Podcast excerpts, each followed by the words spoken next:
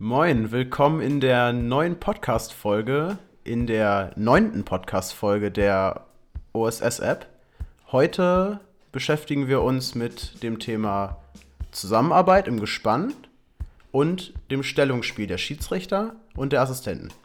Und wir haben jetzt inzwischen fünf Teile zur Podcast-Reihe Weg zum Bundesliga-Schiedsrichter abgedreht, sind in der Landesliga angekommen und in zwei Wochen können wir einen Schiedsrichter aus der Oberliga empfangen. Jan Tschirtschwitz wird bei uns zu Gast sein. Aber bevor wir uns diesem Thema widmen, wie gesagt, heute ein Podcast zu dem Thema Zusammenarbeit im Schiedsrichtergespann und Stellungsspiel des Schiedsrichters. Und dazu haben wir einen ganz besonderen Gast, Max Hoffmann, Schiedsrichter aus dem Kreis Hildesheim im Bezirk Hannover. Und Max pfeift in der Bezirksliga, ist 22 Jahre alt und pfeift für den Verein VfB Bodenburg. Max ist seit 2011 Schiedsrichter und hat seitdem 238 Spiele geleitet. Wir freuen uns, dass er heute da ist und dass er uns durch dieses Thema begleitet und seine Erfahrung mit uns teilt. Moin Max. Ja, moin, danke, dass ich hier sein darf.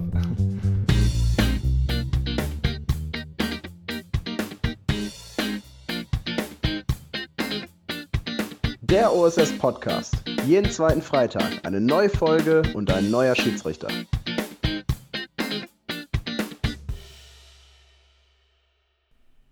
So, wir fangen an mit dem Thema Zusammenarbeit im Gespann. Und da wäre die erste Frage, äh, wie lange du überhaupt schon mit Assistenten pfeifst und wie deine Wahrnehmung ist. Wie ist das Pfeifen ohne Assistenten, vielleicht in, zum Anfang deiner, deiner Schiedsrichterlaufbahn?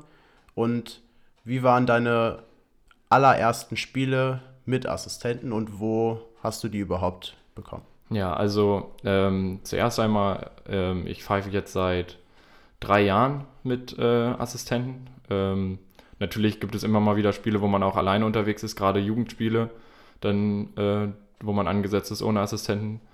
Ähm, das finde ich immer, ist ein bisschen merkwürdig wieder, weil man sich umstellen muss wo wir ja auch später darauf eingehen, auf Laufwege und äh, ähnliches, die sich einfach verändern. Und man gewöhnt sich an viele äh, Dinge, weil die Assistenten ähm, unterstützen einen extrem und äh, helfen einem unheimlich viel. Ähm, deshalb nehme ich das selber als sehr äh, angenehm wahr, mit Assistenten unterwegs zu sein. Nicht nur, dass man halt zu dritt unterwegs ist und ein bisschen Quatsch in der Kabine vorm Spiel oder nach dem Spiel machen kann, ähm, sondern auch weil man halt die Unterstützung hat, sich auf andere zu verlassen und man einfach dieses Zusammenarbeiten, ja, ähm, unheimlich viel Spaß macht und ja, alleine macht es nicht so viel Spaß, wie jetzt, wenn man zu dritt ist. Ja, das glaube ich. Also die Wahrnehmung habe ich auch. Ähm, ich habe auch bis zur ähm, bis zur zweiten Kreisklasse muss man bei uns ohne Gespann pfeifen. Ähm, das verschiebt sich auch leider alles weiter nach oben, weil es immer weniger Schiedsrichter gibt. Ja, genau, bei uns äh, auch ähnlich. Ja, ja aber ähm, das ist einfach viel besser mit, also macht, wie, wie, du schon gesagt hast, viel mehr Spaß, da mit seinen Assistenten unterwegs zu sein oder auch als Assistent selber unterwegs zu sein im Gespann, als dann alleine. Ähm, in welchen Spielklassen ist es bei euch? Also ähm, bei uns wurde es vor drei Jahren damals äh, die erste Kreisklasse auch mit Assistenten teilweise angesetzt, je nachdem wie viele dann am Wochenende frei waren. Und dadurch, dass ich da quasi wie in so einer Art, äh, ja, in so einer kleinen Jugend Jugendschiedsrichterförderung drin war vom Kreis aus, haben wir halt als erstes quasi die Assistenten bekommen, wenn welche frei waren. Und dann die Kreisliga ist immer komplett besetzt. Also wenn dann der Übergang ist, geht es dann auch in die erste Kreisklasse runter. Und da hatte ich das Glück, ähm, ja, natürlich welche zu bekommen. Ja. Ähm, welche Schiedsrichter bekommst du jetzt in der Bezirksliga als Assistenten mit? Ähm, also ich habe da bei mir aus, der, ähm, aus dem Nachbardorf quasi zwei junge Schiedsrichter. Der eine, der ist 16 und der andere, der ist 15. Ähm, ja, die äh, sind ein paar Mal so mit bei, bei mir mitgefahren. Dann habe ich sie gefragt, ob sie bei mir als äh, festes Gespann mitfahren wollen. Einfach durch die Nähe ähm, muss ich keine weiten Umwege fahren und wir haben uns halt so persönlich sehr gut verstanden. Natürlich ein äh, paar Kleinigkeiten, die immer noch mal wieder zu verbessern sind, aber das ist in dem Alter auch irgendwo normal. Ähm, aber die beiden sind äh, gut drauf, äh, macht viel Spaß mit denen. Das ist äh, ja immer sehr amüsant, mit denen unterwegs zu sein. Ähm, nehmen die dich auch so ein bisschen als Vorbild dann, wenn die mit dir fest im Gespann mitfahren? Ähm, gute Frage. Ähm, Ich würde einfach mal sagen, ja, ich gehe mal von aus, ähm, dass sie, äh, also sie stellen schon viele Fragen äh, an mich und ähm, versuchen halt dahingehend auch so ein bisschen zu gucken, ja, wen kann ich denn mal ansprechen, dass ich mal Herren pfeifen kann. Gerade mit 15, 16 ähm, finde ich das schon sehr außergewöhnlich, dass sie auch bereit dazu sind, ähm, wirklich zu sagen, ich möchte Herrenspiele pfeifen, wenn ich da an mich zurückdenke. Mit 16 war ich noch nicht so, dass ich gesagt habe, oh, ich möchte jetzt unbedingt schon Herrenspiele pfeifen. Das kam dann eher so ein, zwei Jahre später.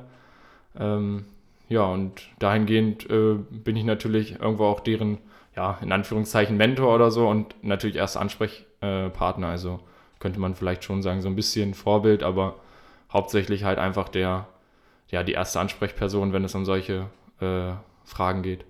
Ja, also es geht ja auch darum, ähm, als Assistent, deswegen wird man wahrscheinlich auch als junger Schiedsrichter mitgeschickt viel. Ähm, bei mir war es zum Beispiel so, dass ich am Anfang nur Assistentenspiele hatte ähm, und dann Stück für Stück ein paar Jugendspiele dazugekommen sind, ähm, dass man sich einfach viel abschauen kann. Und das machen die beiden, beiden wahrscheinlich dann auch bei dir. Ja, genau. So ähm, versuche ich das auch, auch immer an äh, alle weiterzugeben, auch wenn man häufig vielleicht mal jüngere oder ganz junge oder neue Assistenten mitbekommt und dann mal ähm, wieder in einer tieferen Klasse unterwegs ist, ähm, dann gebe ich denen das auch so mit, gerade den Jüngeren, und sage, ja, versuch einfach so viel wie möglich dir von den, ähm, Entschuldigung, äh, von den anderen abzuschauen. Guck, äh, wenn du nicht weißt, wie du jetzt ein Fahnenzeichen wirklich richtig machen sollst, guck bei dem anderen Assistenten, der schon ein bisschen länger dabei ist, oder für deine eigenen Spiele, die du demnächst als Schiedsrichter selber pfeifen musst. Äh, guck mir ein bisschen zu, wie ich laufe. Ich habe schon ein bisschen Erfahrung. Ähm, ich sollte das halbwegs äh, vernünftig äh, hinbekommen. ja, wir kommen ja später nochmal zum Laufspiel, genau. ähm, ob, das, ob das alles schon reibungslos funktioniert. Ja. Aber bei, bei den, ja, jetzt 2019, und da fällt mir gerade ein, ich habe vergessen, frohes neues Jahr zu wünschen. Äh, das ist der erste Podcast, den wir jetzt in 2019 machen. Also nochmal an dieser Stelle äh, ein frohes neues Jahr vom gesamten OSS-Team. Ja, danke und äh, an alle Hörer natürlich auch von mir frohes neues Jahr. Sehr gut. Ähm, was ich sagen wollte, man kann als Assistent natürlich viel zuschauen beim Schiedsrichter, aber man, ähm, man darf natürlich auch nicht anfangen, irgendwie zu versuchen, den Schiedsrichter zu kopieren. Ähm, aber ich glaube, wenn man das äh, den jungen Schiedsrichtern auch klar macht, die dann als Assistenten mitfahren, dass es darum geht, einfach Erfahrung zu sammeln und sich auch anzuschauen, gefällt mir das, was der Schiedsrichter macht und kann ich das oder möchte ich das auch für meine eigenen Spielleitungen einsetzen, dann ist das, denke ich, ja auch die wichtigste oder die beste Möglichkeit für die Assistenten, äh, was für sich selber zu lernen. Ja, denke ich auch definitiv. Also seinen eigenen Stil muss jeder selbst finden und selbst entwickeln. Das ist ganz wichtig, weil ähm, denke, man kommt auch, kann das auch einfach nicht so verkaufen dann auf dem Platz, wenn man irgendwen kopiert oder irgendeinen Schiedsrichter kopiert. Man kann sich gewisse Sachen abschauen, beispielsweise ähm, wie man äh, sich beim ähm, Freistoß oder ähnliches dann äh, hinstellt oder wie man mit den ähm, Assistenten kommuniziert oder wie man den Spielern gegenübertritt. Ähm, aber halt nicht komplett einen Schiedsrichter kopieren, das geht nicht. Ähm, das kann man den ähm, Spielern dann im Spiel auch einfach nicht rüber, authentisch rüberbringen. Das ist ja nicht umsetzbar. Ja, sehe ich genauso. Ähm, du hast jetzt ein hochmotiviertes Team mit zwei jungen äh, Kollegen.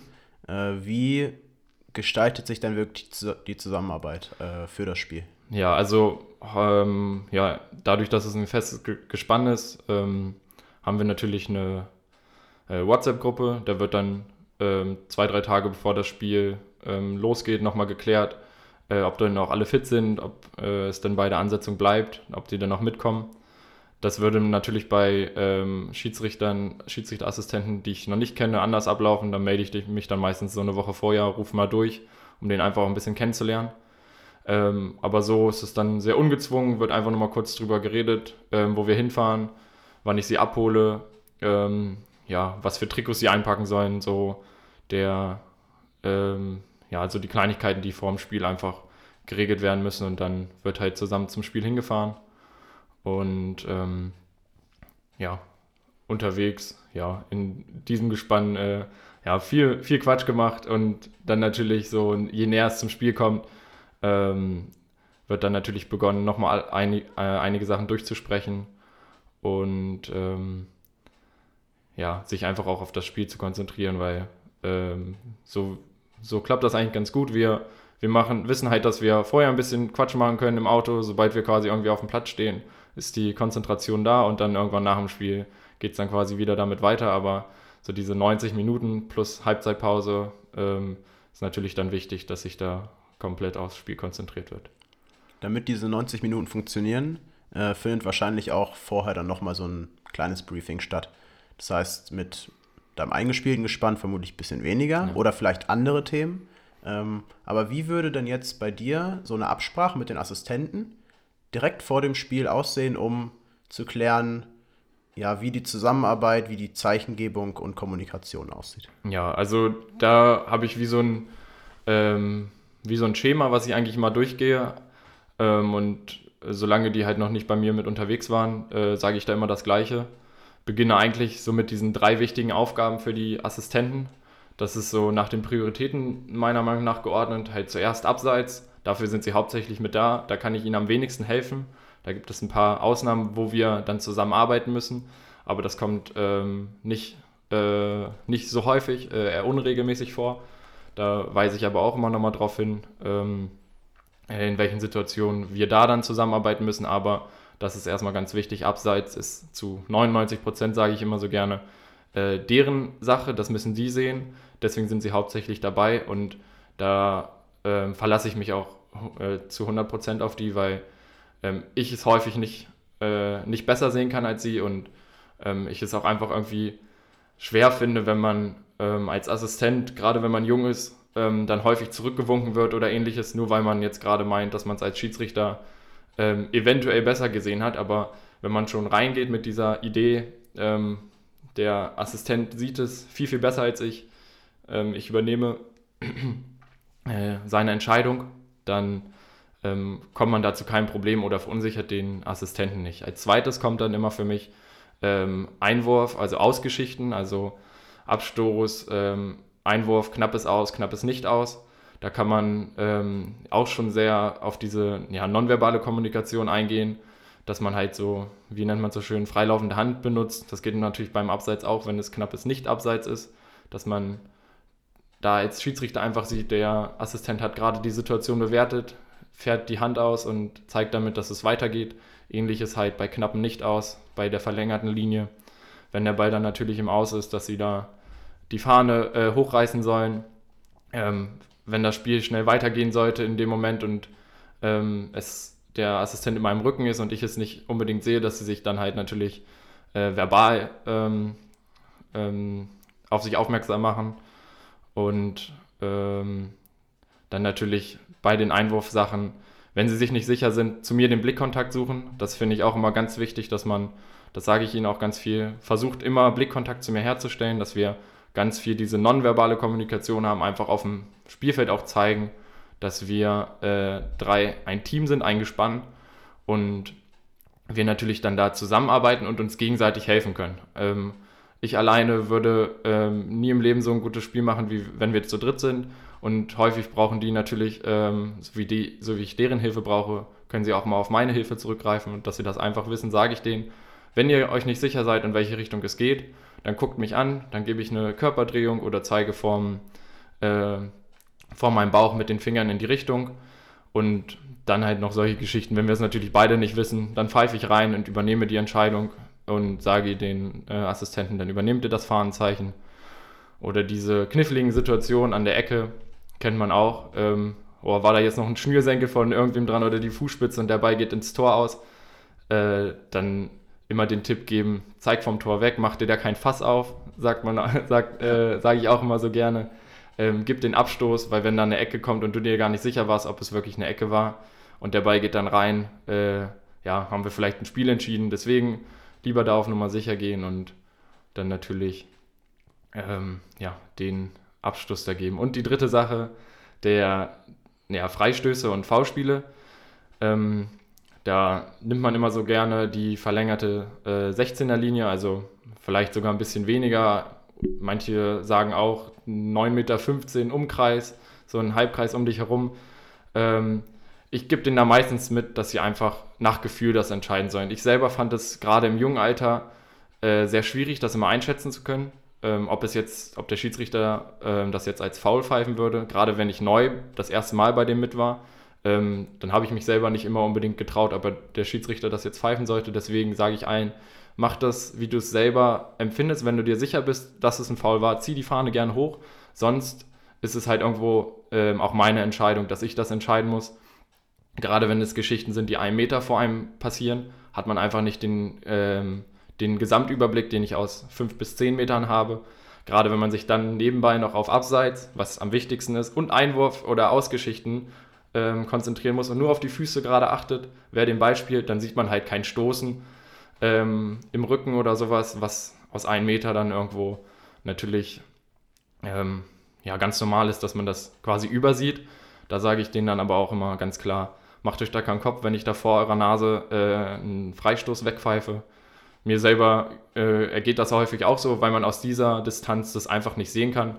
Wenn ihr es noch schnell genug hinbekommt, zieht die Fahne gerne nach, sieht immer schön aus. Ähm, wartet aber nicht zwei, drei Sekunden und zieht dann die Fahne nach, das sieht dann wieder doof aus. Ähm, einfach dieses, ja, so dieses Gefühl muss man dafür auch ein bisschen entwickeln, was natürlich mit den Jahren kommt.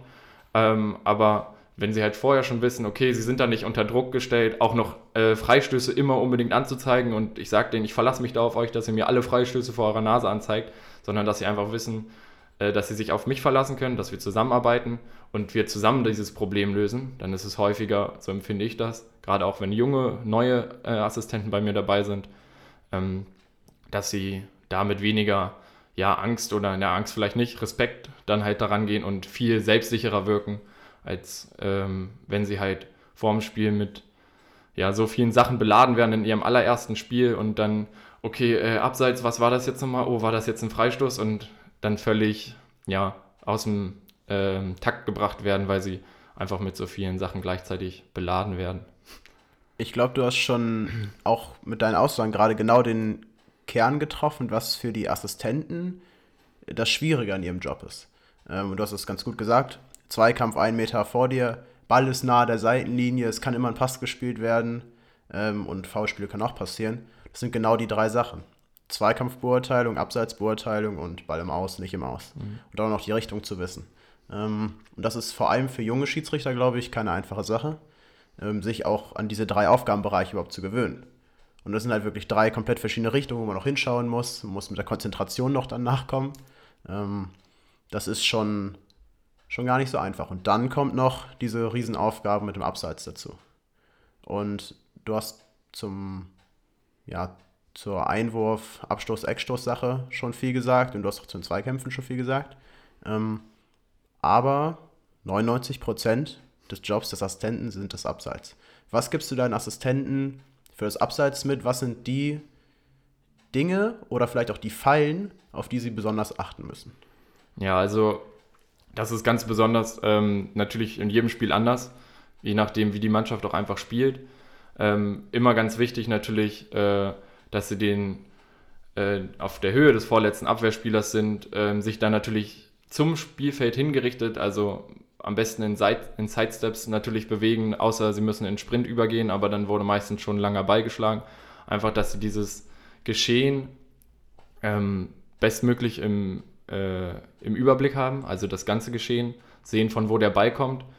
Ähm, und natürlich, das sage ich auch immer ganz gerne, warten, warten, warten, weil häufig passiert es gerne mal, dass ähm, vielleicht noch ein Abwehrspieler oder sowas äh, dazwischen kommt ähm, und dann schon der Gegenangriff gestartet wird, ein Konter eingeleitet. Das sieht dann auch doof aus, wenn der Assistent dann, dann mit der Fahne hochsteht, obwohl der äh, im Abseits stehende Spieler gar nicht äh, eingegriffen ist. Ähm, und beispielsweise natürlich auch passieren kann, dass der im Abseits stehende Spieler erkennt, dass er gerade äh, den Ball bekommen würde und im Abseits steht, aber sieht, dass ein Mitspieler noch von hinten ihn überläuft und einfach stehen bleibt und auch kein äh, Abwehrspieler oder ähnliches mit in den Zweikampf verwickelt, sodass es halt auch wirklich kein Abseits ist. Deswegen immer dieses schön lange Warten und dann ähm, im Notfall halt auch einfach erst die Fahne ziehen, wenn der ähm, Spieler auch am Ball ist. Also so im Endeffekt machen sie sich damit kein, ähm, machen sie sich damit keine Probleme, wenn sie einfach ein bisschen abwarten und dann halt erst ein bisschen verzögert den, äh, die Fahne ziehen. weil sie sich dann ganz sicher sein können, der Spieler ist, hat aktiv eingegriffen ins Spiel und dementsprechend dann auch wirklich im Abseits gestanden. Also die Kernaussage ist dann einfach wait and see. Ja, genau. Und dann auch selber als Assistent die Ruhe zu finden, ähm, das vernünftig zu entscheiden. Ja. Gibt es da Spezial Spezialsituationen, Spezialfälle, die du deinen Assistenten mit auf den Weg gibst oder die dir jetzt spontan einfallen würden? Ähm, das sind auf jeden Fall ähm, Geschichten, die mit dem Torwart zu tun haben. Lange Bälle, ähm, der Torwart läuft raus und ähm, der im Abseits stehende Spieler läuft auf den Torwart zu. Da sage ich dann immer noch mit, zieht die Fahne da ruhig ein bisschen früher, weil wenn die dann noch zusammenkrachen und der Spieler stand im Abseits, äh, das sieht unheimlich doof aus. Und wenn sich dabei noch einer verletzt, obwohl das halt quasi schon Abseits war, äh, kann man diese Situation natürlich schon früher unterbinden. Oder der Torhüter reißt den Spieler dann um ähm, und ja, da macht man sich halt auch wieder ein Fass auf, was nicht sein muss. Ähm, ja, das wäre jetzt so die, so die wichtigste Situation, die ich auch immer anspreche, die halt häufig passiert, ähm, wo man halt dieses mit dem Wait and See vielleicht mal ein bisschen nach hinten schiebt. Ähm, aber sonst wäre jetzt nicht so direkt, dass mir noch was weiter einfallen würde dazu. Es ist ja auch tatsächlich regeltechnisch der einzige Fall, wo der, ähm, wo das Abseits auch schon strafbar ist ja. und der Assistent das auch anzeigen soll, obwohl der Spieler noch nicht wirklich eingegriffen hat. Ähm, von daher ist ja auch da regeltechnisch alles sauber und aus den Gründen, die du genannt hast, auch einfach sich keine unnötigen Probleme zu schaffen. Genau, ja. Ähm, genau, richtig. Das ist jetzt die Absprache mit dem, mit den neuen Assistenten äh, wenn du jetzt mit deinem gewohnten Gespann unterwegs bist. Du hast ja sogar ein festes Gespann, was ja. in der Bezirksliga ja ähm, schon sehr gute Bedingungen sind, wovon, glaube ich, andere Schiedsrichter in der Landesliga und Co. noch träumen. Ähm, wie ist da der Unterschied äh, in der Absprache vor dem Spiel, äh, wenn du ja, in deinem festen Gespann unterwegs bist? Ja, also da ähm, gebe ich den, gebe, gehe ich diese drei ähm, Prioritäten nicht so äh, detailliert durch. Ich sage es einfach immer nochmal vorher an, Leute, ändert euch dran, ne? Abseits, ähm, Einwurf und Freistöße. Wenn ihr Freistöße ähm, mitbekommt äh, ähm, und sie anzeigen könnt und in dem Moment das auch passt, zeigt sie mir an. Ähm, ich gebe denen in letzter Zeit immer gerne nochmal so eine Aufgabe mit, wo sie besonders darauf achten sollen. Ähm, der eine bei mir ist immer so ein bisschen dass wenn er gerade nichts zu tun hat, ist er so ein bisschen Hans Kuck in die Luft. Hm. Äh, Sage ich zu ihm, hier, äh, konzentriere dich bitte 90 Minuten lang und versuch, wenn du nichts gerade zu tun hast, zu mir ein bisschen den Blickkontakt zu suchen, dass wenn ich mich mal schnell zu dir umdrehe, wir ähm, Kontakt irgendwie knüpfen können. Du kannst mir einen Daumen geben oder ähnliches oder irgendwie anderes Zeichen, dass ich ein bisschen mehr laufen soll oder sowas oder zwei Spieler mir genauer angucken soll. Ähm, dass halt da einfach diese 90 Minuten lang, ich weiß, er ist 90 Minuten lang dabei, das ist mir dann halt ähm, wichtig. Äh, oder dann in der Halbzeit Sachen gesagt werden, die einfach nochmal verbessert werden sollten, was in der ersten Halbzeit vielleicht nicht so lief. Ähm, aber so, so noch mehr ähm, oder noch genauere Sachen, die wissen häufig, was sie zu tun äh, haben. Ähm, ich sage immer noch so beispielsweise bei Strafstoß-Szenen, ähm, äh, äh, dass sie mir da halt nur im äußersten Notfall, wenn ich wirklich Tomaten auf den Augen habe, ähm, helfen äh, und mich unterstützen sollen, damit wir halt da nicht uns irgendwie ein Problem schaffen, ähm, weil häufig im Strafraum ähm, ist dann schon ein bisschen mehr Fingerspitzengefühl gefordert und da sehe ich dann halt mit äh, meinen beiden Assistenten, die 15 und 16 sind, äh, nicht immer, dass sie halt dafür schon so sensibilisiert sind und dann in dem Moment auch wirklich, da glaube ich, die richtige Entscheidung treffen dass sie halt da erst nochmal zur Sicherheit die Finger von lassen. Ähm, aber ja, ganz wichtig ist halt wirklich, dass sie quasi so kleine Extra-Aufgaben bekommen, dass die 90 Minuten lang halt wirklich ähm, das am Ende abgehakt werden soll, dass sie das ähm, auf, äh, auf die Reihe kriegen. Zusammenarbeit im Schiedsrichtergespann bedeutet ja auch nicht unbedingt, dass jede Entscheidung von allen drei getroffen werden muss sondern es ist das Schiedsrichtergespann, das besteht aus dem Schiedsrichter und zwei Assistenten. Und dementsprechend ist, glaube ich, auch sinnvoll, dass man als Schiedsrichter auch dann Verantwortung in bestimmten Situationen übernimmt, wie zum Beispiel, bei einem Einwurf, wenn es nicht, wenn du nicht weißt, in wel- oder wenn der Assistent nicht weiß, in welche Richtung und du als Schiedsrichter reinpfeifst und dann die Richtung anzeigst. Ähm, oder halt auch beim Strafstoß, dass du dann einfach sagst, Strafraum ist meins. Ja. Ähm, und wenn hier ein Strafstoß gegeben wird, dann möchte ich den auch zumindest mitentscheiden. Ähm, und mir soll von außen nichts aufgezwungen werden. Ja, genau. Einfach denen auch wiederum die Sicherheit zu geben. Wir arbeiten im Team zusammen. Ähm, ich vertraue auf eure Entscheidung. Genauso gut könnt ihr mir vertrauen. Wenn ihr mal nicht weiter wisst, bin ich immer noch der Schiedsrichter, der auf dem Platz steht und die endgültige Entscheidung trifft. Ähm, ihr könnt mir bei allen Sachen helfen und mich unterstützen, aber im Endeffekt bin ich derjenige, der entscheidet. Also wenn ihr mal was falsch macht oder so, macht euch da keine Gedanken, hakt es ab. Die nächste Situation äh, wird wieder passen oder wenn ihr etwas nicht gesehen habt, überhaupt kein Problem.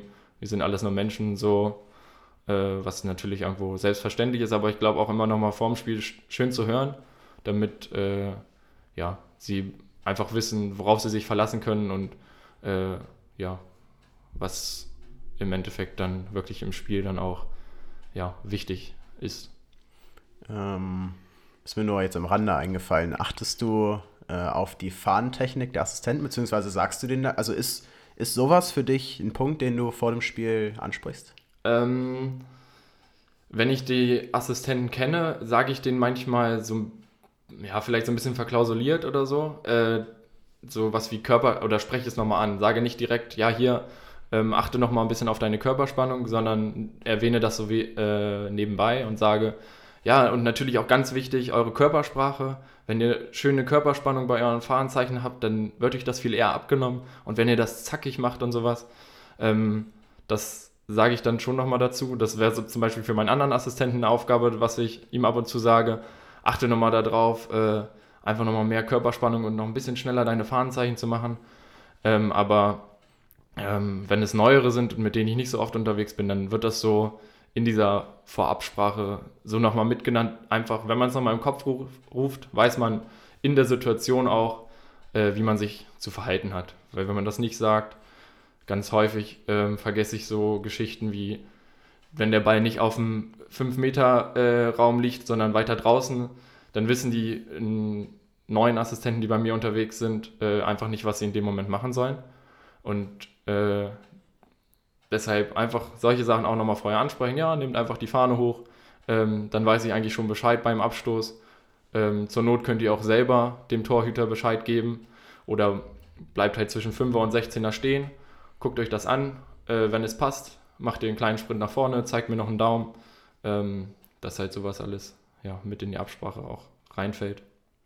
Also den Daumen hast du jetzt schon ein, zwei Mal genannt. Ähm, man kennt ihn ja zwischen den Spielern, ich glaube von der Gott, WM 2014 und 2010, da wurde ganz oft zitiert, der deutsche Daumen, äh, wenn die Spieler äh, sich gegenseitig den gezeigt haben nach einem nach fehlgeschlagenen Angriff oder so, nach, wenn am Tor vorbeigeschossen wurde. Und ich habe davon damals in der Zeitung gelesen und habe ich mir das auch angeeignet, diesen Daumen. Äh, aber nicht unter Spielern, sondern halt auch als Schiedsrichter. Ähm, und das war eine Sache, die du eben schon in nonverbaler Kommunikation gesagt hast. Und ähm, was du eben auch schon als Beispiel genannt hast beim Einwurf, dass du dann Zeichen vor deinem Körper gibst, in welche Richtung das Spiel weitergehen kann. Was sind da bei dir noch wichtige Sachen, ähm, die halt dann nicht per Fahnenzeichen kommuniziert werden, sondern auch irgendwie so ein bisschen geheim nur zwischen Schiedsrichter und Assistenten? Ja, also ähm, unter den Schiedsrichter sind natürlich so die Klassiker mit den Karten. Halt ein leichtes, ähm, ja, auf die Brust hauen oder äh, an die Brusttasche fassen, ist halt für mich eine gelbe Karte. Oder ähm, auf den Oberschenkel äh, klopfen, das natürlich ein bisschen intensiver. Ähm, es wäre eine glatte rote Karte. Ähm, ähm, ja, diese Karten, äh, dass sowas mit angezeigt wird, natürlich äh, an die Assistenten gebe ich auch gerne weiter, dass sie auch selber ihre Körperdrehung die ganze Zeit mitmachen sollen, gerade bei den verlängerten aus, was sie ja nicht mehr anzeigen, aber ähm, damit bleiben sie selber wach und konzentriert und denken auch die ganze Zeit mit, okay, in welche Richtung geht es jetzt weiter? Alles klar, es geht nach rechts, ich drehe mich nach rechts. Weil ich in dem Moment mal selber nicht wüsste, äh, wer war da jetzt eigentlich zuletzt dran, weil ich kurz geschlafen habe, gucke ich zu meinem Assistenten, ah, er dreht sich nach rechts, alles klar, in die Richtung geht es weiter. Ohne dass irgendjemand merkt eigentlich, ähm, dass wir gerade quasi miteinander kommuniziert haben. Wenn ich das denen vorm Spiel nochmal sage, dann klappt das auch eigentlich immer echt äh, super. Und sie sind halt nicht nur auf ihre eigene Hälfte fokussiert, sondern gucken auch in die andere Hälfte und achten die ganze Zeit auf das Spiel und sind bei sowas ähm, sehr wachsam. Ja, mit dem Daumen natürlich, da arbeite ich äh, gerade bei Eckstößen. Ähm, da ja, positioniert man sich ja immer schön ähm, am, ja, an der Ecke des 16ers. Meistens gehe ich schon ein bisschen auch rein, um einfach noch eine bessere Sicht zu haben. Aber in der Zeit, wo der Ball geholt wird oder äh, ja, einfach ein bisschen Zeit ist da, kann ich mich kurz zu meinen Assistenten umdrehen, ihn kurz angucken.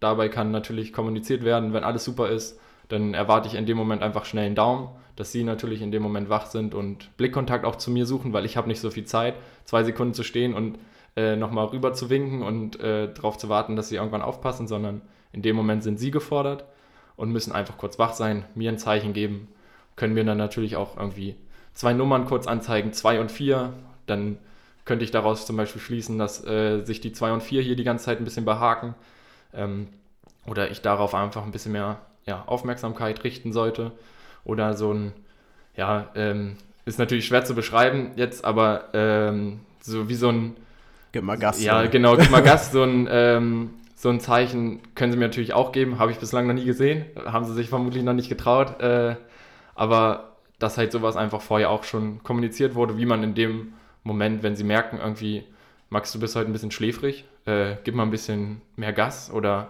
lauter pfeifen oder sowas, ne? ähm, dass sowas dann in solchen Situationen, wo man kurz Zeit hat, wie beim Eckstoß, äh, dann natürlich ja, kommuniziert wird, ohne dabei über den Platz zu schreien. Wie zeigt dein Assistent dir an, dass die Nummer 33, Nummer 42 sich im ja. Strafraum kloppen? Ja, okay, sowas ähm, äh, ja, passiert natürlich nicht. Das äh, ähm, wüsste ich gar nicht, wie ich denen das, das sagen sollte, aber natürlich, wenn sie sich da im Strafraum kloppen, äh, das muss ich sehen.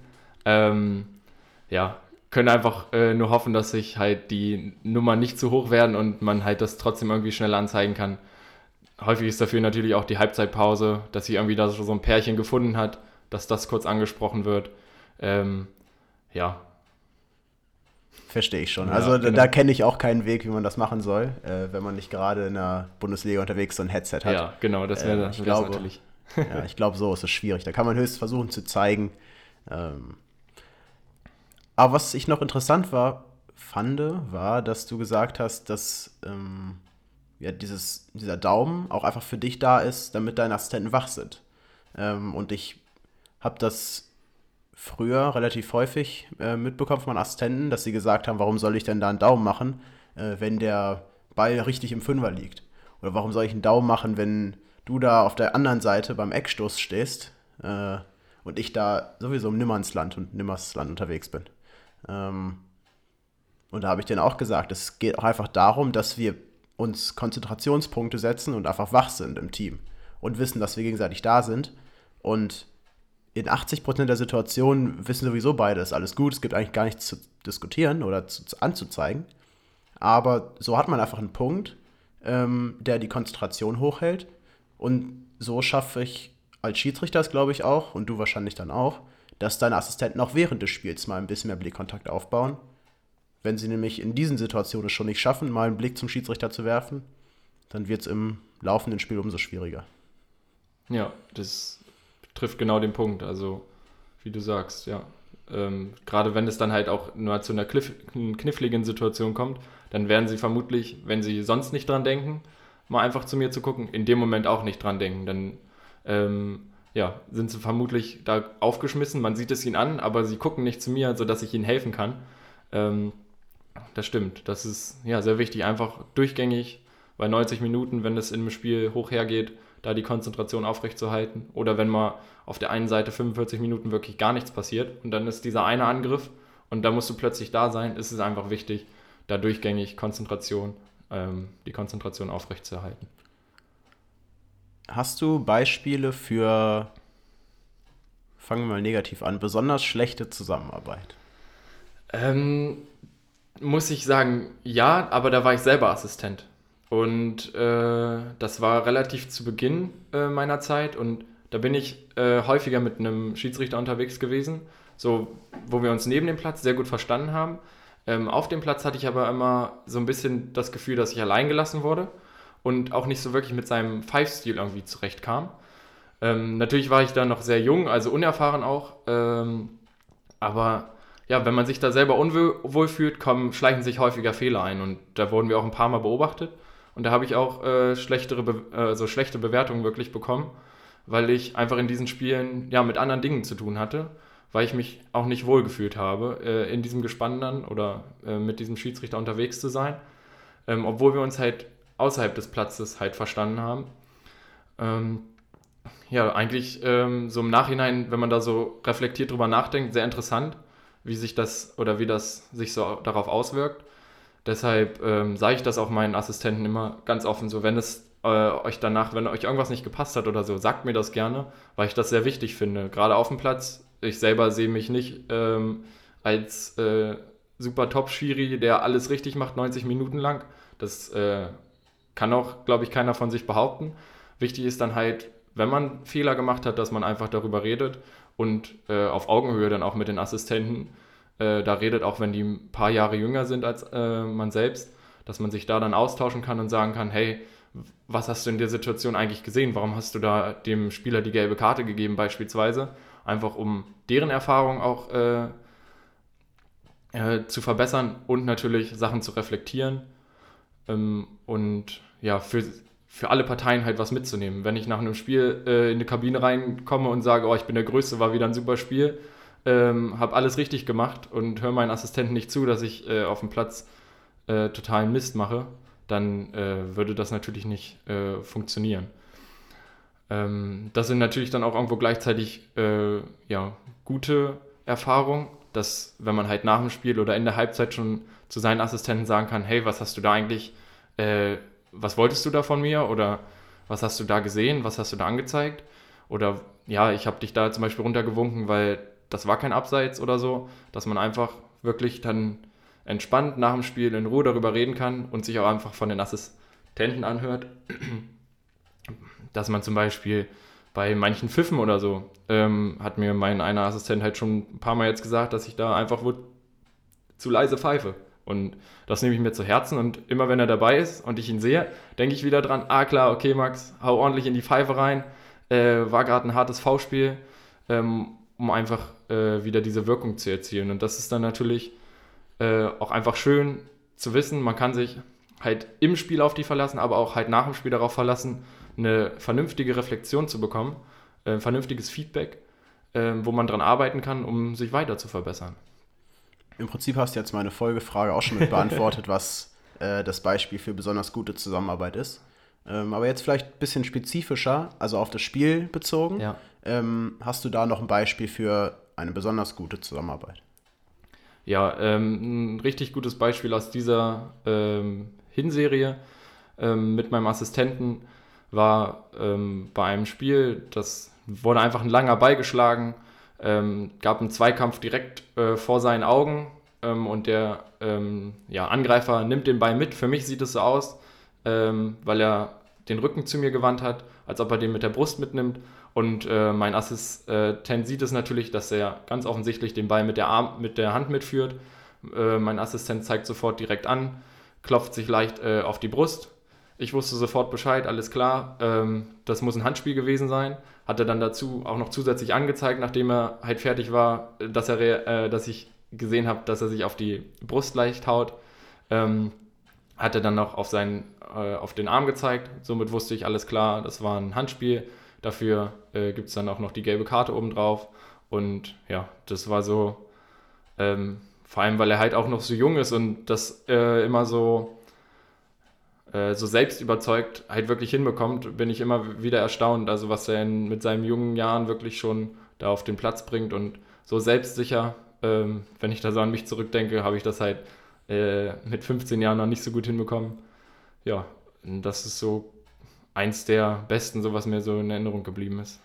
Wie du auch schon gesagt hast, es geht ja auch gar nicht darum, dass jetzt in der Zusammenarbeit ähm, die verschiedenen Schritte so kompliziert sind, dass da irgendwie 10.000 Sachen gemacht werden, äh, 10.000 verschiedene Sachen angezeigt werden, ähm, sondern hier war es einfach ein klares V-Spiel, Handspiel ähm, und der Assistent hat perfekt genau so, wie er es machen soll, die einzelnen Schritte abgearbeitet. Und du hast als Schiedsrichter genau die Schritte erkannt. Ähm, und wenn das so funktioniert, ähm, ist das ja die perfekte Zusammenarbeit. Mehr kann man ja in der Situation überhaupt nicht verlangen. Und wenn man das so macht, dann ist die Situation aufgelöst, obwohl der Schiedsrichter keine Ahnung hatte, was da überhaupt passiert ist gerade. Ja, und macht ja auch extrem viel Spaß dann, wenn es so erfolgreich äh, wirklich dann auch, auch läuft und man danach zum äh, Assistenten gehen kann nach dem Spiel und sagen kann, hey, super, äh, dass du mir das angezeigt hast, ich, hätte ich selber so gar nicht gesehen. Deswegen äh, habe ich euch dabei, um mir in solchen Situationen zu helfen und euch auch quasi die Verantwortung in dem Moment zu geben, entscheidet das. Ihr habt es gerade doch viel besser gesehen als ich, ihr könnt es gerade sehen. Ähm, übernehmt die Verantwortung in dem Moment, ähm, zeigt es mir an und dann werden die weiteren Schritte von mir eingeleitet. Ich habe jetzt hier ein paar Fragen vorbereitet, beziehungsweise keine Fragen, ein paar Situationen, ähm, mit denen ich dich gerne konfrontieren würde und wo du mir mal sagen kannst, wie ihr im Gespann damit umgehen würdet, wie du dir den perfekten Ablauf da vorstellen würdest. Ähm, das sind teilweise einfache Situationen, teilweise aber auch sehr schwierige Situationen. Bin ich gespannt, was da passiert. Ähm, die erste Situation ist, äh, dass der Ball von einem Verteidiger zu einem im Abseits stehenden Spieler gespielt wird. Also nicht vom Angreifer, sondern der Ball halt vom Verteidiger kommt. Ja, also ähm, da ist natürlich ganz klar, da erwarte ich äh, von meinem Assistenten, dass er natürlich die Fahne unten lässt, dass es kein Abseits ist, weil der Ball ja vom Verteidiger kommt. Ähm, Im Optimalfall gucke ich dann nochmal kurz zu ihm raus, um ihm irgendwie auch äh, anzuzeigen, so mit meiner Körpersprache vielleicht auch, dass ich selber in Sprint gehe, dass er selber auch äh, den Spieler natürlich weiter verfolgt, weil es natürlich Richtung Tor gehen, gehen wird. Ähm, und dass er da die Fahne unten lässt. Ja. Wenn er da eventuell die Fahne hochnehmen sollte, muss ich ihn natürlich äh, ja, quasi runterwinken.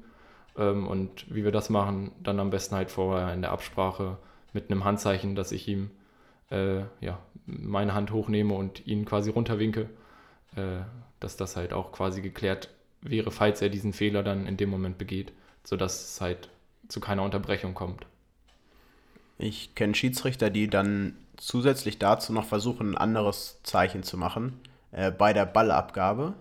Aber das ist, glaube ich, auch ähm, sehr schwierig, auch für einen Schiedsrichter und vor allem auch für, die, für den Assistenten dann das wahrzunehmen. Äh, wie gesagt, die Schiedsrichter, die das machen, ähm, ja, winken dann eigentlich so auf, ja, auf Oberschenkelhöhe einfach ab. Ja. Ähm, damit der Assistent sozusagen die Möglichkeit hat zu sehen, dass es gar kein Abseits ist. Aber es ist natürlich ähm, da auch nur möglich mit echt erfahrenem Schiedsrichter, erfahrenen Assistenten und auch einer ähm, sehr guten Zusammenarbeit, weil solche kleinen Zeichen, bei dem Stress auch, und wir wissen alle, die Fahne ist schneller oben, als man überhaupt hingucken kann, äh, ja, ist schon, schon sehr schwierig. Aber eine sehr gute Möglichkeit kannte ich zum Beispiel äh, wirklich noch gar nicht. Also ja, ist mal eine Idee, was man mal mit einbauen kann äh, in die Absprache mit meinem, mit meinem Gespann und mal gucken, ob sowas funktionieren würde, wenn, genau. man, wenn man das versucht umzusetzen. Ja, also ich glaube, ich glaube, es braucht ein bisschen. Ähm, und auch das koordinationsmäßig für einen Schiedsrichter hinzukriegen, ja. da zu laufen und das zu sehen und dann abzuwinken. Ähm, ich selber versuche das auch. Äh, und ja, also ist jetzt, ist jetzt keine Sache, die beim ersten Mal funktioniert. Ja, klar, das glaube ich. Habe ich selber so wahrgenommen. Ähm, Zweite Situation. Beim Torschuss steht ein Spieler im Abseits, ähm, aber der Schiedsrichterassistent kann nicht beurteilen, ob das jetzt strafbares Abseits war. Zum Beispiel, weil der Spieler die Sicht ähm, vom Ball für den Torhüter verdeckt hat. Ja, ähm, das wäre auch so eine Situation, die ich vorm Spiel immer nochmal anspreche. Das ist dieser eine Prozent, wo ich äh, den Assistenten helfen kann. Und zwar ähm, in dem Fall sehe ich ja, dass der Spieler den Torhüter behindert, indem er ihm die Sicht versperrt. Ähm, ich löse das dann eigentlich immer so, dass ich schnell rauslaufe in der Situation, wenn es da zu einem Tor gekommen sein sollte und nachfrage, der Spieler hat die äh, Sicht versperrt und ich habe das Gefühl, dass er im Abseits stand. Stand äh, die Person ähm, im Abseits und das dann schnell zu klären. Dafür gebe ich den Assistenten vorher immer noch mit, ganz, ganz wichtig. Merkt euch Nummern, vielleicht ähm, in der Situation, wenn ihr die Nummer nicht sehen könnt, achtet auf seine Schuhe. Heute ähm, gibt es alle möglichen Schuhfarben oder vielleicht hat er äh, eine verrückte Haarfarbe oder irgendein anderes besonderes Merkmal oder hat die Nummer 99 und das geht euch nicht mehr aus dem Kopf. Dass in der Situation ganz, ganz wichtig ist, okay, nur die Nummer im Blick behalten oder irgendein anderes besonderes Merkmal, sodass ihr ausmachen könnt, okay, die Person stand gerade im, äh, Abseits, sodass wir dann halt da in der Situation schnell kommunizieren können, dass es eventuell abseits war und in der Situation ja dann auch abseits war und da dann der indirekte Freistoß gegeben wird. Die nächste Situation hast du vorhin schon aufgelöst. Ähm, als gutes Beispiel, der Assistent erkennt ein zu verwahrendes Handspiel. Brauche ich nichts mehr zu sagen. Ähm, der Schiedsrichter pfeift ein Foulspiel, circa 17 Meter vom Tor entfernt, also kurz vor dem Strafraum. Wie verhält sich der Assistent? Ja, auch eine Situation, die ich gerne anspreche vorher. Ähm, 17 Meter vorm Tor, das ist ein Meter vor, dem, äh, vor der Strafraumbegrenzung. Ähm, da sage ich immer, wenn ihr genau seht, ähm, dass ich, dass dieses Foulspiel vor dem Strafraum war, macht ein paar Sidesteps Richtung Mittellinie. Damit gebt ihr mir zu erkennen, ihr habt gesehen, dass es nicht im Strafraum war. Wenn es andersrum sein sollte, es war knapp im Strafraum oder beispielsweise auf der Linie, dann macht ruhig schon ein paar Sidesteps Richtung Eckfahne, lauft nur nicht drum rum. Ähm, damit würdet ihr mir quasi die Entscheidung schon abnehmen. Ähm, und alle würden sehen, okay, der äh, Assistent läuft schon um die Fahne rum, es muss Elfmeter geben. Ähm, und wenn ihr in der Situation das zum Beispiel gerade nicht sehen konntet, weil ihr auf euch was, auf was anderes konzentrieren musstet, dann bleibt einfach stehen. Dann weiß ich, okay, ihr habt das jetzt gerade einfach nicht gesehen, weil ihr mit was anderes beschäftigt war. Die Entscheidung liegt bei mir in dem Moment, wie, wenn ihr euch nach links oder rechts bewegt, könnt ihr mir aber helfen und eine Empfehlung abgeben, wie ihr das gesehen habt, wo der Kontakt war beispielsweise. Ja, in dem Fall dann natürlich ein paar Sidesteps Richtung Mittellinie, sehe ich perfekt, alles klar. 17 Meter davor war nicht im Strafraum, gibt den Freistoß und alles weitere wird dann äh, von mir eingeleitet. Und jetzt die letzte Situation. Und hier würde ich sagen, können wir, erkläre ich einmal kurz die Situation und dann können wir beide mal überlegen, was so die Risiken sind. Also was man überhaupt beachten muss in dieser Situation. Vielleicht auch mal regeltechnisch beleuchten. Ähm, damit auch die Zuhörer äh, die Möglichkeit haben, äh, sich da mal reinzudenken. Weil das wirklich eine sehr, sehr interessante Situation ist. Und der erste Gedanke da häufig nicht der richtige ist. Also ich lese die Situation vor ähm, und jetzt an die Zuhörer ordentlich drüber nachdenken. Ist sehr spannend und dann könnt ihr mit Sicherheit auch mal eure Schiedsrichterkollegen fragen, was sie dazu sagen. Ähm, ja, bin ich sehr gespannt. Ein Angreifer spielt den Ball in Richtung eines im Abseits stehenden Spielers und wird dabei gleichzeitig gefault. Äh, um das zu verbildlichen, der Ball rollt jetzt also die Seitenlinie zum Beispiel hoch, der im Abseits stehende Spieler läuft in Richtung Ball, hat dann vielleicht nur noch den Torwart vor sich, aber der Spieler, der den Ball gespielt hat, wird gefoult, bevor der Spieler sich strafbar macht bezüglich des Abseits. Okay, was würdest du sagen, worauf muss man jetzt hier erstmal achten? Ja, also äh, die Situation ist natürlich ähm, äh, schwer, gerade für den Assistenten, wenn er beides sieht, also sowohl das strafbare Abseits, ähm, was quasi bevorsteht, und natürlich das V-Spiel.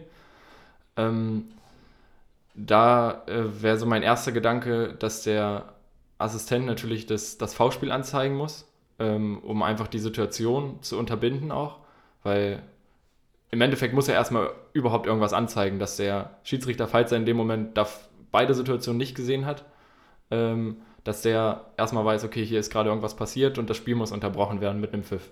Was dann vielleicht weitergeht, muss halt ähm, vielleicht vorm Spiel abgesprochen werden, wie man sich in so einer Situation verhält.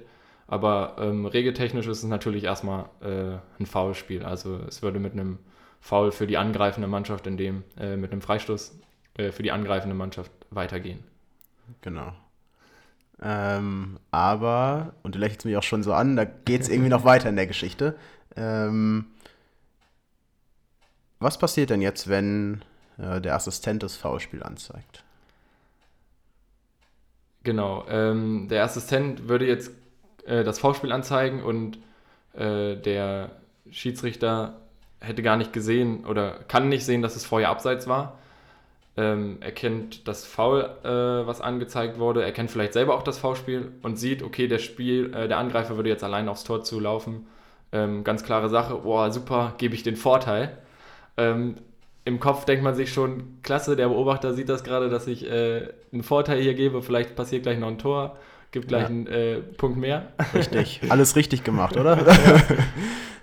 ja, genau. Also, äh, wie du schon sagst, irgendwie äh, ist da noch so eine kleine Falle. Und ähm, das ist tatsächlich eine Szene, die in der Bundesliga äh, stattgefunden hat. Ähm, und wahrscheinlich auch eine Szene, die man ohne Headset nicht so gut auflösen kann, wie sie da in der Bundesliga aufgelöst wurde. Da haben sie es perfekt gemacht. Und was jetzt halt hier für einen Assistenten wichtig ist, er muss sich halt im Klaren darüber sein, dass irgendwie sein Zeichen ähm, ja, den weiteren Verlauf entscheidet und auch der Schiedsrichter nur so viel weiß, wie der Assistent ihm anzeigt. So, und jetzt angenommen, der Schiedsrichter hat das Foulspiel nicht mal hundertprozentig erkannt und Abseits hat er sowieso nicht gesehen. Dann weiß der Assistent alles. Aber er muss jetzt halt irgendwie es schaffen, diese beiden Informationen gleichzeitig an den Schiedsrichter zu übermitteln.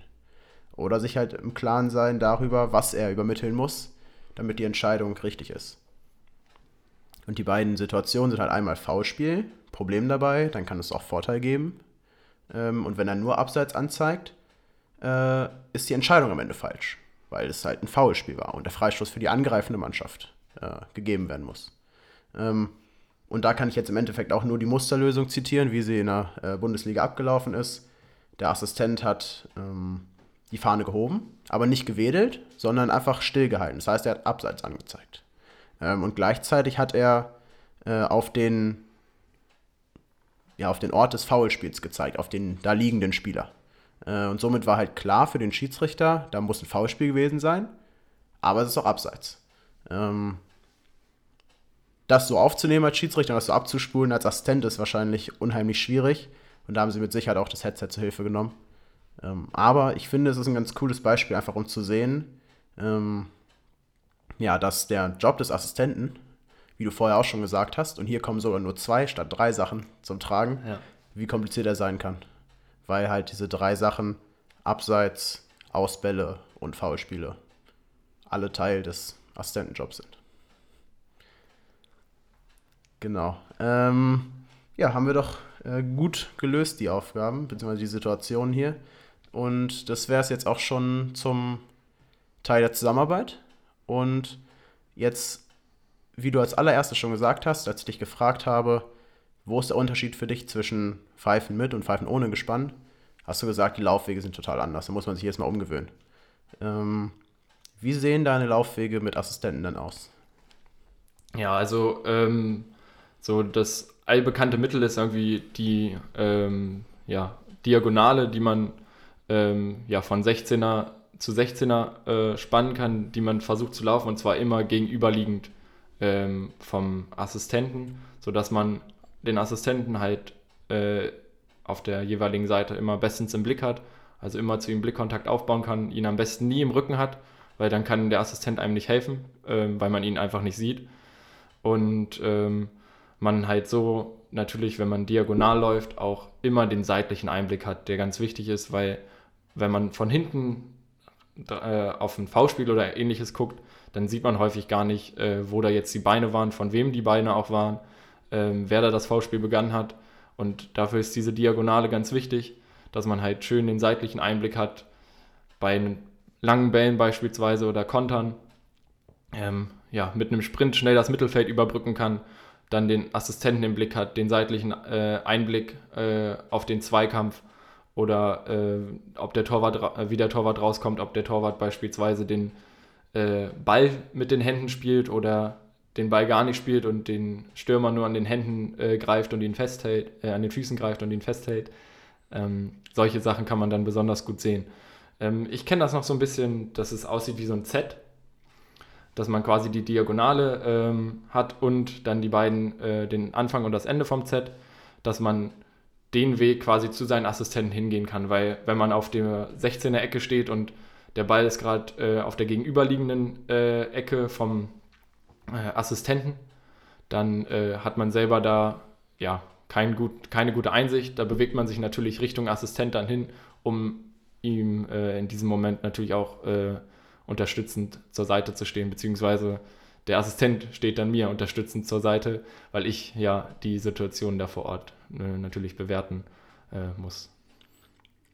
Das ist die, ja, die Art des Laufens für einen Schiedsrichter, wie sie auch im Regelbuch steht. Ne?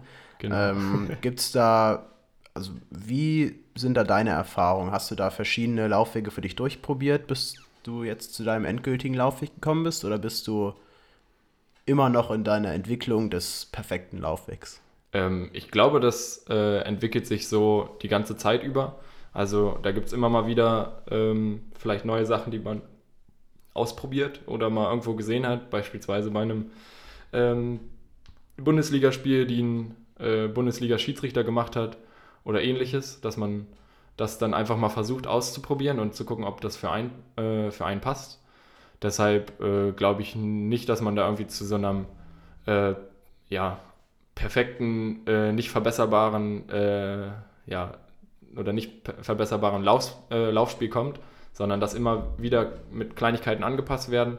Aber gerade das mit der Diagonalen und halt auch die Nähe dann wieder zu den Assistenten in gewissen Situationen suchen, ähm, das ist so, denke ich, der, der Grundbaustein und da werden immer wieder Sachen angepasst oder halt auch vom Spiel äh, her Sachen, die da angepasst werden müssen.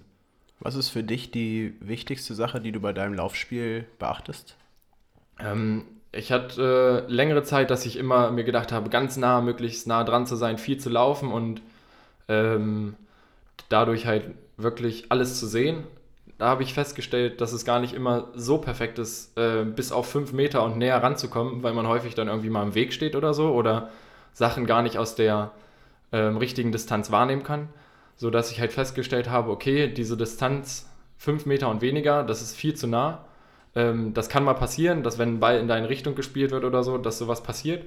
Da musst du dich aber wieder schnell distanzieren, um halt ein äh, großes Blickfeld irgendwie zu bekommen. Weshalb ich halt immer versuche, so auf fünf bis zehn Meter oder so ähm, in dieser ähm, Richtung irgendwie bei wichtigen Situationen dann dran zu kommen.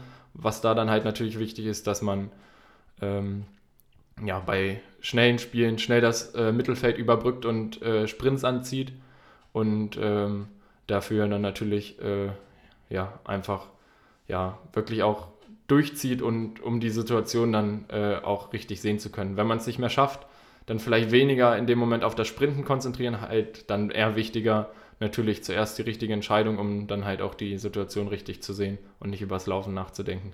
Aber das passiert meistens ja eher so äh, unterbewusst. Das ist jetzt das Laufspiel während des laufenden Spiels, ähm, wenn der Ball ruht, also bei Standards. Ähm, zum Beispiel jetzt beim Abstoß. Ich glaube, das ist noch der spannendste Fall. Zum Eckstoß hatten wir vorhin schon was gesagt. Ähm, wie stellst du dich als Schiedsrichter beim Abstoß hin, wenn du weißt, du hast auf den beiden Seitenlinien jeweils noch deine Assistenten und du möchtest vielleicht auch direkt den Blickkontakt zu denen aufbauen? Ja, also beim Abstoß ist es häufig so, dass ich mich ähm, einfach auf der gegenüberliegenden Seite äh, hinstelle, wo der Ball liegt. Da habe ich dann eigentlich immer, egal auf welcher Seite ich stehe, guten Blickkontakt zu meinem Assistenten, um einfach auch schnell zu kontrollieren, liegt der Ball ähm, dann auf dem Fünfer, hat der Assistent das kontrolliert, äh, hat der Ball wirklich auch geruht. Ähm, manchmal, wenn es vielleicht auf dem Kunstrasenplatz oder so ist und manche Spieler das nicht äh, gewohnt sind, rollen den Ball sich hin und der Ball rollt, rollt, rollt und dann denken sich, okay, jetzt laufe ich einfach schnell und schieße den Ball weg. Ähm, dass man da halt seinen Assistenten natürlich im Blick hat, das ist wichtig. Aber man will natürlich auch nicht in der ähm, großen äh, Menschentraube dann drinstehen, wo es dann um die äh, Kopfball-Zweikämpfe oder sowas geht, dass man da dann auch den Seiteneinblick hat. Ähm, ich denke, da ist dann einfach auch wichtig von Spiel zu Spiel sieht man, wie weit kommen die Abstöße. Die Spieler wissen das natürlich auch, die ähm, ja, stellen sich schon äh, dementsprechend dann natürlich hin, dass man da halt natürlich auch nicht zu weit von weg ist, äh, dass man dann halt Sachen sieht wie Schubsen oder ähm, Aufstützen oder ähnliches oder mit, dem, mit den äh, Händen oder Ellbogen oder sowas arbeiten, dass man dafür halt auch die richtige Entfernung auf jeden Fall hat. Dann kommen wir jetzt zur letzten und zwar, glaube ich, auch zur brenzligsten ähm, Frage, was das Stellungsspiel des Schiedsrichters angeht. Und das ist, glaube ich, das Stellungsspiel, wenn es einen Freistoß in Strafraumnähe gibt. Ähm, was sind da für dich die Konfliktstellen, auf die du achtest? Und wie stellst du dich dann hin? Wie positionierst du dich, um diese Konfliktstellen auch beurteilen zu können? Ja, also bei ähm, Freistößen in Strafraumnähe ähm, finde ich vor allem vorab schon mal ganz wichtig, nach, während der Pfiff schon kommt, am besten schnell, schnellstmöglich zu, der, ähm, zu dem Freistoß oder zu dem äh, Ort auch äh, hinsprinten, sodass man erstmal schon mal Präsenz zeigt, die Richtung natürlich dann, wenn man angekommen ist, äh, schnell anzeigen, um einfach auch schon ähm, ja, Konflikte im Keim von vornherein zu ersticken, dass es da halt keine, Rangelei, keine Rangeleien oder ähnliches noch äh, dann gibt und man schon mal direkt den Punkt natürlich ähm, ja, markiert, indem man sich da hinstellt, die äh, verteidigende Mannschaft schon mal wegschicken kann, dann natürlich die Mauer stellt. Ähm, ja, wenn man das beispielsweise jetzt einfach mal sieht, es ist halb links vorm Tor, also ja, 18 Meter vom Tor entfernt. Die Mauer wird dann natürlich äh, ja, in Strafraum gestellt. Ähm, ja, positioniere ich mich nicht äh, auf, äh, in der Mitte des Tores, sondern verschiebe mich natürlich nach links, um einerseits die Mauer sehen zu können, ob da äh, dann eventuell ein Handspiel ähm, passiert und aber gleichzeitig auch äh, natürlich die, die Zweikämpfe, die vielleicht im Strafraum, wenn der Ball nicht direkt aufs Tor geschossen wird, ähm, ja, vonstatten gehen oder ob der Torhüter dabei ähm, bedrängt oder äh, angegangen oder gefault wird.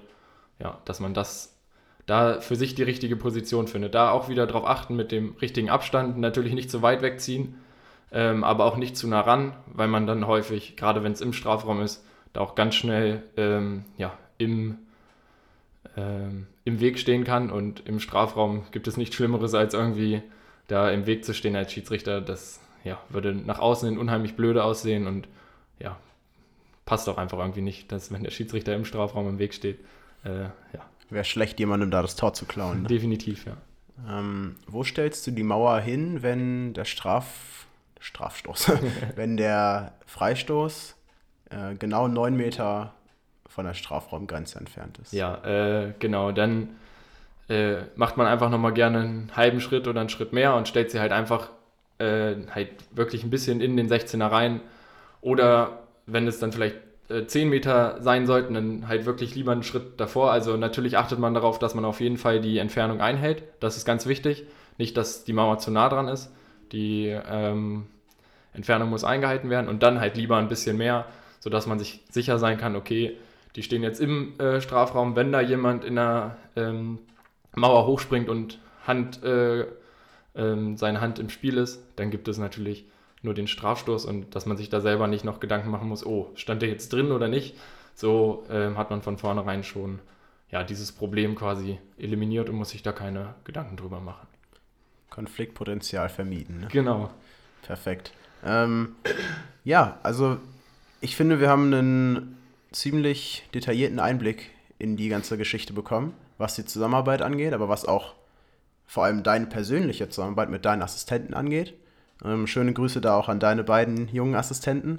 Äh, da ist ja sicherlich die eine oder andere Geschichte auch in Zusammenspiel mit denen entstanden. Ähm, und von daher haben die ja auch mitgewirkt an, an dem, was du uns jetzt heute erzählt hast. Genau. Äh, ansonsten wünsche ich euch dreien äh, noch viel Erfolg, äh, auch jetzt für die Rückserie. Ähm, ich hoffe, dass im äh, ja in der Hinserie alles so gelaufen ist, wie ihr euch das vorgestellt habt. Äh, und ansonsten ja, bleibt mir nicht viel, als mich nochmal bei dir zu bedanken. Ähm, das war der neunte Podcast der OSS-App mit Max Hoffmann und dem Thema Zusammenarbeit im Schiedsrichtergespann und Stellungsspiel des Schiedsrichters. Wie gesagt, nächstes Mal in zwei Wochen, jeden zweiten Freitag, haben wir Jan Schiertschwitz aus der Oberliga zu Gast. Und wenn ihr Fragen habt an Jan, an den Oberligaschiedsrichter, dann könnt ihr gerne auf unserer Instagram-Seite vorbeischauen. Ähm, Instagram-Seite heißt OSS-App und euch da einfach ähm, uns da einfach eine Nachricht zu schreiben, eure Frage zu formulieren oder wenn wir ein, zwei Tage vorher äh, eine Story posten und nach Fragen, ähm, Umfragen bitten, dann einfach eure Frage stellen. Ansonsten nochmal vielen Dank, Max. Ja, danke auch. Äh, hat echt Spaß gemacht und ähm, ja, hoffe, es hilft ein bisschen weiter, was ich erzählen konnte und ähm, ja, ihr nehmt das, was ihr davon braucht, mit und ja, liebe Grüße an alle. Dankeschön und äh, bis zum nächsten Mal. Ciao. Ciao.